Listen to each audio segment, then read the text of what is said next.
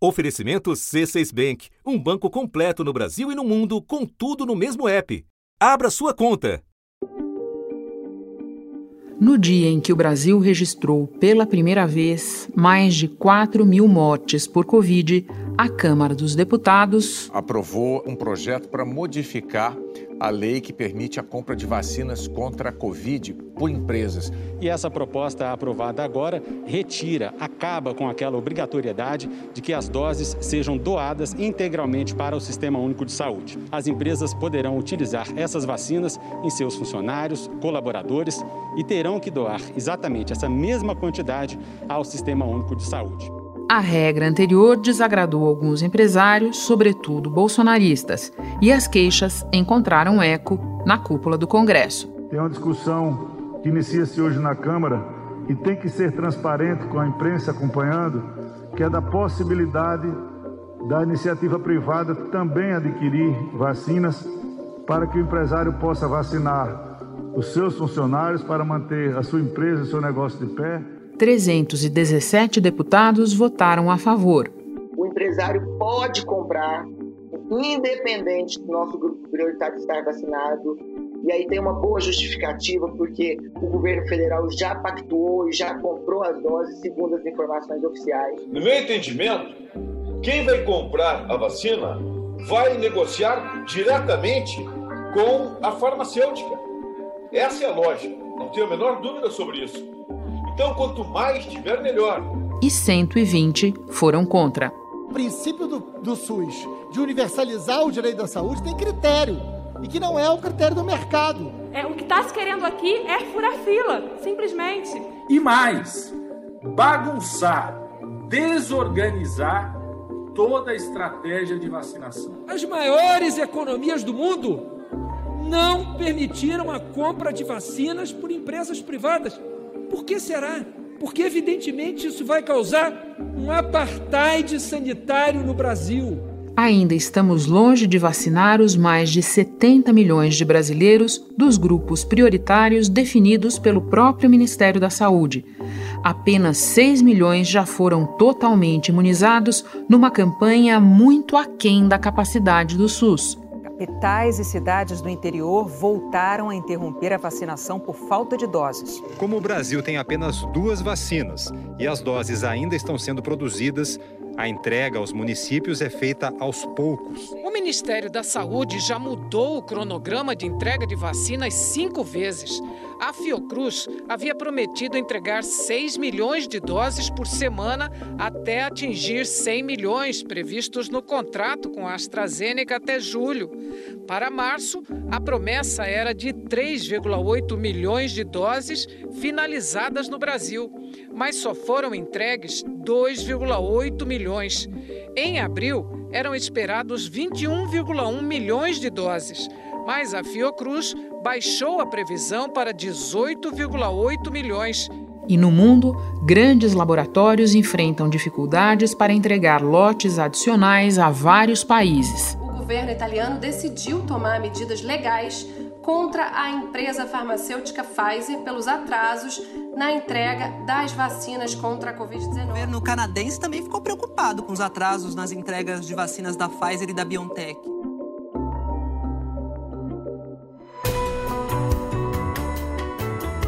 Da redação do G1, eu sou Renata Loprete e o assunto hoje é a vacina privatizada.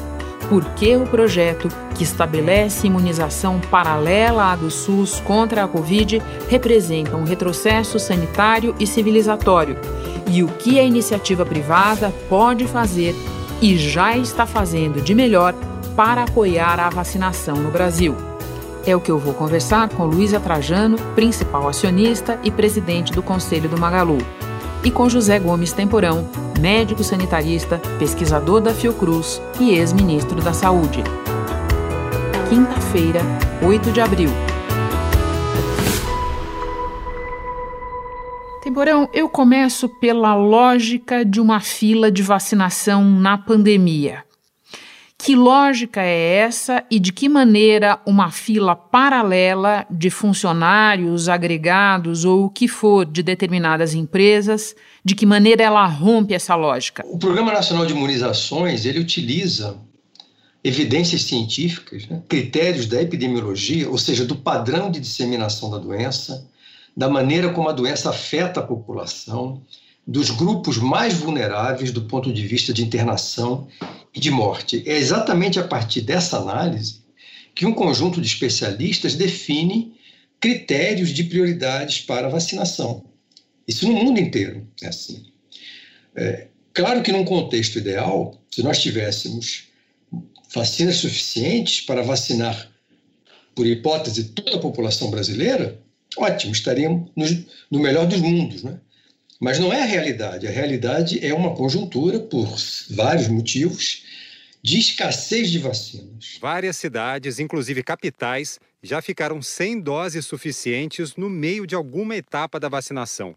Por exemplo, Rio de Janeiro, Aracaju, João Pessoa, Rio Branco. Então, considerando todos esses aspectos, é absolutamente fundamental para a garantia da equidade, para a garantia do acesso, para a garantia da transparência, inclusive da confiabilidade do PNI para a população brasileira, que esses critérios sejam rigorosamente cumpridos.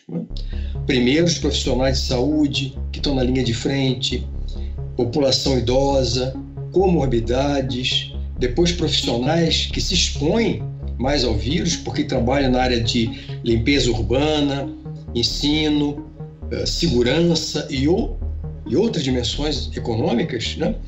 E claro que à medida que o Brasil vá conseguindo aumentar o seu estoque de vacinas, esses grupos podem e devem ser ampliados. Nós sabemos pela dinâmica dessa doença, só vamos ter segurança quando conseguimos vacinar 80% da população brasileira. Ora, qualquer iniciativa que se contraponha criando um outro mecanismo com outros critérios e com outros outras populações-alvo a, a, atingir, quebram uh, esse critério de equidade, esse critério de uma fila única, esse critério de um princípio homogêneo e universal que deve e tem que ser respeitado. Isso é muito ruim. A proposta de Arthur Lira é que a iniciativa privada possa usar imediatamente as doses que comprar. Nisso, Lira teve o apoio do presidente do Senado, Rodrigo Pacheco, e do ministro da Saúde, Marcelo Queiroga. Nós temos que alargar, que avançar no sentido de dar maior cobertura, ajudar as políticas públicas, fortalecendo o SUS, mas essencialmente nós estamos num momento de guerra. E na guerra vale tudo para salvar vidas.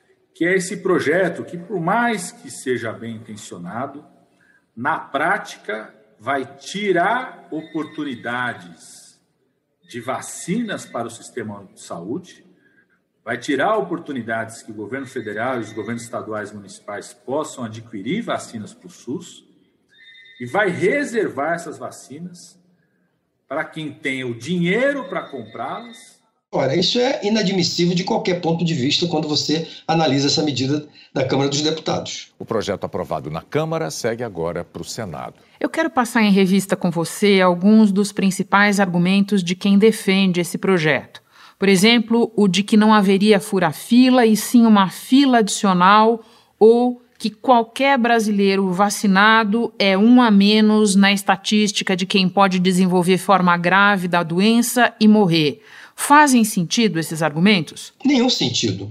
Na verdade, são argumentos que não têm nenhuma base, nem do ponto de vista da saúde pública, nem da epidemiologia, e que, na verdade, nós temos que falar português claro, é uma maneira de furar a fila. O texto diz que a aquisição pelas empresas seria para aplicação gratuita e exclusiva nos seus empregados e outros trabalhadores que lhe prestem serviços. E, e vamos falar claro de um grupo muito pequeno de empresas, porque as pequenas empresas não terão condição nem escala de adquirir vacinas no mercado internacional, e os 40 milhões de brasileiros que trabalham por conta própria que não tem qualquer tipo de proteção social e, portanto, não tem vínculo formal de trabalho. É exatamente isso que eu ia te perguntar agora, porque outro argumento usado é o de que seria um modo de reduzir os danos à economia, permitindo que mais empresas voltem mais rapidamente à atividade. Agora, quando a gente olha sob o ponto de vista da ética e da igualdade mesmo, o que é que significa isso num país em que a maioria dos trabalhadores vive na informalidade e em que existe um enorme contingente de pessoas, milhões, sem trabalho simplesmente. Exatamente. Veja, vamos por, por hipótese. Se essa medida que o Congresso, que a Câmara dos Deputados aprovou prosperar, nós vamos criar uma situação onde uma população jovem, entre 20 e 40 anos, ou 20 e 50 anos, que trabalha em grandes empresas, conseguiriam, por hipótese, acesso à vacina. E nós assinamos uma carta de intenção favorável a isso, para que 33 milhões de doses do Oxford viessem do Reino Unido para o Brasil a custo zero para o governo. E metade dessas doses, né, 16 milhões e meio, entrariam aqui para o SUS e outros 16 milhões e meio ficariam com esse empresário para que fossem vacinados, então, os seus empregados para a economia não parasse. Enquanto que a população de desempregados, né, dos 40 milhões de desempregados, sub, subempregados, dos 14 de desempregados, temos aí quase 60 milhões de brasileiros, né, ficariam completamente fora, sem qualquer tipo de acesso a nenhuma vacina. Ora, como é que nós vamos então é, adjetivar essa proposta? Ela não é sustentável nem do ponto de vista de saúde pública, nem do ponto de vista da medicina, nem do ponto de vista da ética ou da moral. De nenhum ponto de vista. Ela só cria mais desigualdade e, e, pior, o Congresso Nacional se miscuindo em uma atribuição que é uma atribuição em competência estritamente do Executivo. Um outro ponto do projeto: permitir que empresas comprem imunizantes autorizados por agências reguladoras de outros países, mas não autorizados pela Anvisa. Existe lógica nessa permissão? Eu não vejo nenhuma lógica, porque isso fragiliza a nossa Anvisa que é uma agência reguladora altamente respeitada do ponto de vista internacional, de alta qualidade. E nós criaríamos o seguinte risco: nós criaríamos, por hipótese, uh, caso essa, essa norma legal prospere, de que só tenhamos acesso a vacinas de segunda linha, digamos assim. Por exemplo, semana passada a própria Visa rejeitou o pedido de registro de uma vacina indiana. A negativa veio após a inspeção em uma fábrica da Bharat Biotech na Índia. Esse certificado é requisito obrigatório para a vacina ser usada aqui no Brasil. O Ministério da Saúde já assinou contrato para a compra de 20 milhões de doses da Covaxin. Por quê? A, a vistoria que técnicos da Anvisa fizeram na Índia detectaram fragilidades em termos de qualidade e segurança na produção dessa vacina. O que seria também uma outra coisa extremamente complicada, você trazer vacinas de baixa qualidade, de baixa segurança para o Brasil. Outra questão: os principais laboratórios já deixaram claro que não vão vender para empresas neste momento, e não só empresas brasileiras, não vão vender porque estão com toda a sua produção comprometida com governos.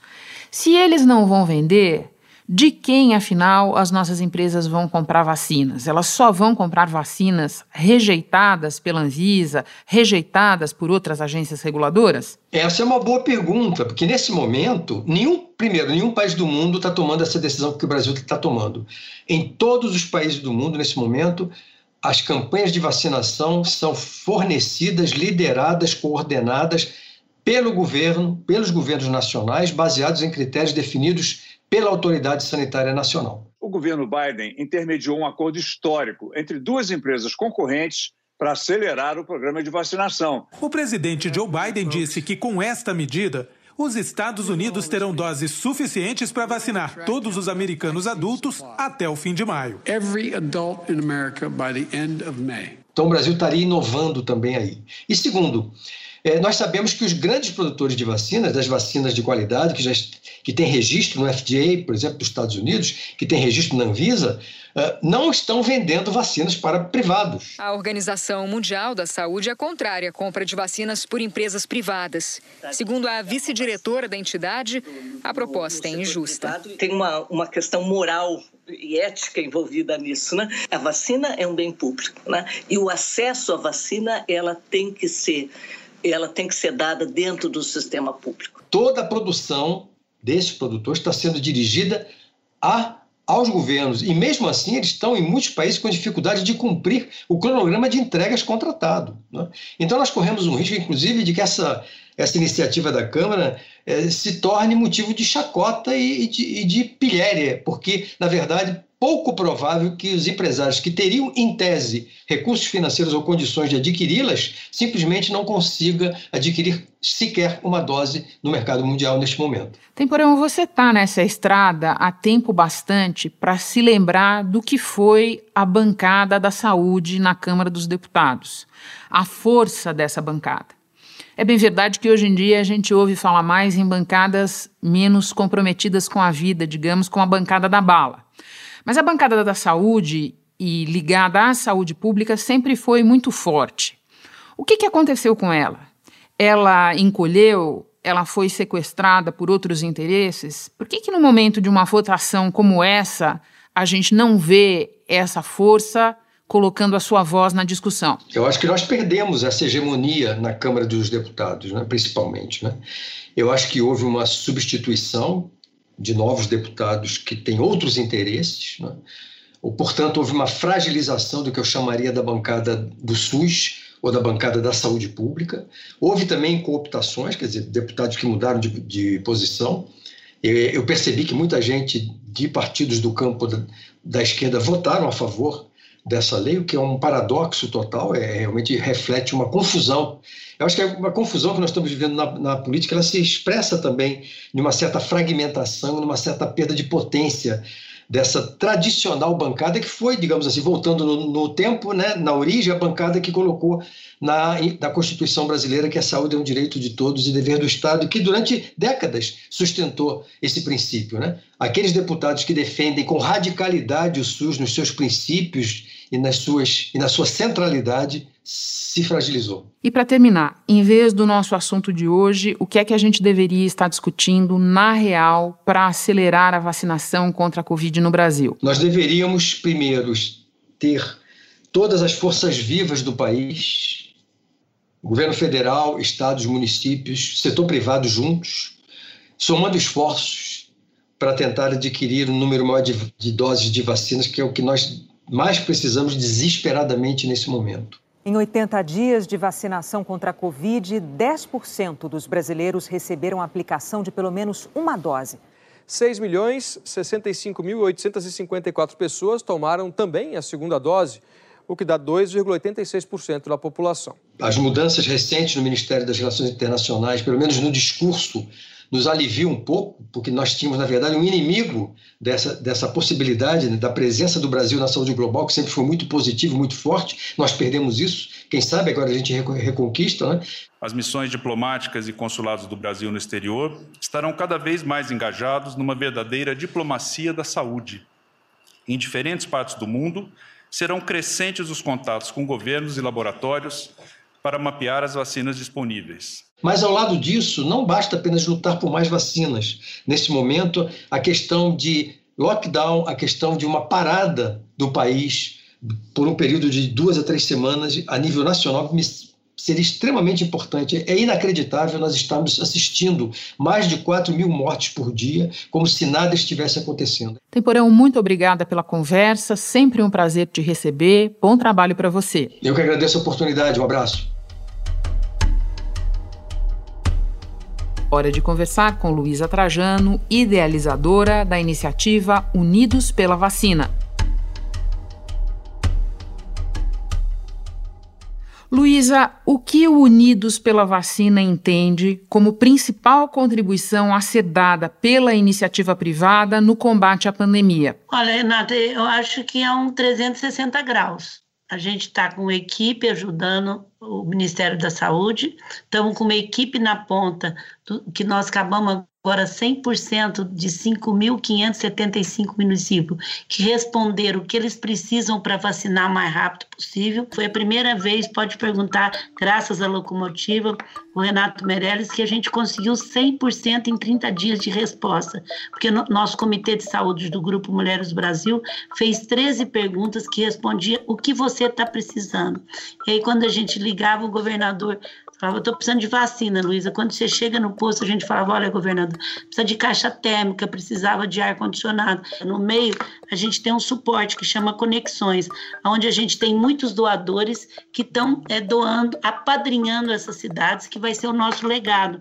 Inclusive, a Unicef está conosco, porque a Unicef aplica muito. Imagina como a gente vai deixar melhor esses municípios, para que possa aplicar o mais rápido possível. E temos uma área de logística, que é uma área onde tem aviões, tudo para poder chegar. Além de três agências de propaganda para esclarecimento, prestação de conta, é, orientação e nas próprias cidades. Então, assim, é um trabalho muito grande que nós estamos tudo com empresário, com sociedade sociedade civil, com gente se oferecendo, todo dia chega gente. E, eles vão pegar, apadrinhar, não é só dar o dinheiro, não vai passar dinheiro para nós. Então, nós temos uma necessidade e tem quem doa. Nós estamos cruzando, então, uma estrutura grande, muitas coisas, o empresário e a sociedade civil, que eu não gosto só de falar de empresário, pode muito bem ajudar unidos para vacina. E qual que é a nossa premissa? É daqui para frente, não dando a falar o que não, não, fez até agora, desde janeiro nós estamos assim, e a gente pretende vacinar 70%, 80% da população até setembro. Então, essa é a nossa meta e estamos trabalhando dia e noite, sábado e domingo, sem parar, muita gente ajudando. Virou um movimento muito grande, até, temos até empresa de consultoria nos ajudando a estruturar o movimento. Pode explicar para nós um pouco mais o que é que significa apadrinhar um município? É o seguinte, vamos pensar assim, o Rio de Janeiro falamos com o secretário da Saúde, o que estava precisando de tenda, de, de, de drive, de pessoas para poder ajudar. Se você for deixar o município fazer, ele leva quatro, cinco meses, tem que abrir concorrência, nem estamos falando. E aí ele vai lá, não só dá tudo o que precisa. Tem, tem lugar que nós estamos dando lona, tem lugar que está dando camiseta, tem crachá, tem vacina, tem seringa, tem lugar que tem que aumentar as caixas térmicas, que não, que não são aquelas que você vai no supermercado e compra.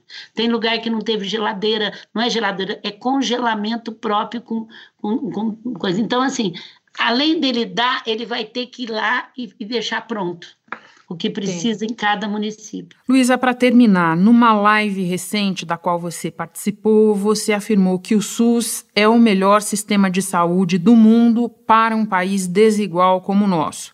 E agora a Câmara dos Deputados aprovou um projeto que permite à iniciativa privada comprar vacinas sem entregar tudo para o SUS. O que é que você pensa dessa ideia? O problema, Renata, é que não tem vacina. Não tem vacina. E, o ano que vem vai ser igual os laboratórios vão comprar, todo mundo cantar. O que eu estou respondendo hoje o dia inteiro para quem me liga, ok, se você achar, nós estamos com um grupo tentando ajudar o governo federal a comprar, mas não vende. Se tiver um, se você vê a lei, se tiver um pedido com o governo federal pendente, não pode ser entregue para particular. Há algumas regras. As empresas devem seguir os mesmos critérios adotados pelo Programa Nacional de Imunização os laboratórios que hoje têm contratos com o governo só poderão vender para a iniciativa privada depois de entregar todas as doses ao Sistema Único de Saúde. Porque quem doou vacina tem que 30% para os laboratórios, 30% tem que ir para países pobres e tem que vacinar em massa. O que eu posso te dizer é o seguinte: tem que ir para o SUS. A princípio, conseguiu para dar para o SUS, ótimo, eu fico feliz. Agora, eu não posso vacinar meu funcionário se ele andar no ônibus e não tiver vacinação.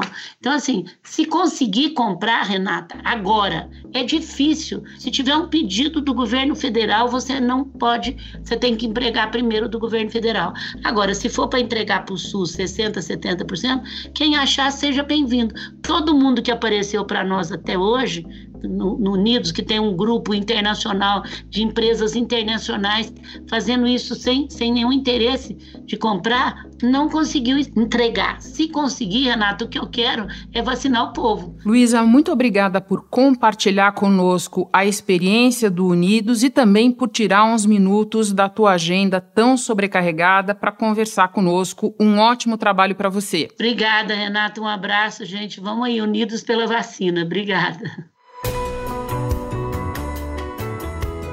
Antes de terminar, um lembrete sobre outra vacinação, a da gripe. Ela começa em 12 de abril e vai até 9 de julho. O objetivo é imunizar quase 80 milhões de brasileiros, começando com crianças, gestantes, mães de recém-nascidos, povos indígenas e trabalhadores da saúde.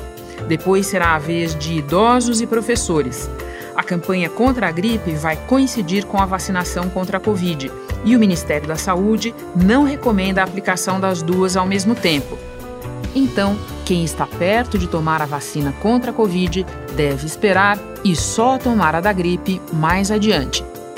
Este foi o assunto podcast diário disponível no G1 e também no Globoplay, Google Podcasts, Apple Podcasts, Amazon Music, Spotify, Castbox, Deezer nas plataformas digitais de áudio, dá para seguir a gente e assim não perder nenhum episódio. Eu sou Renata Loprete e fico por aqui. Até o próximo assunto.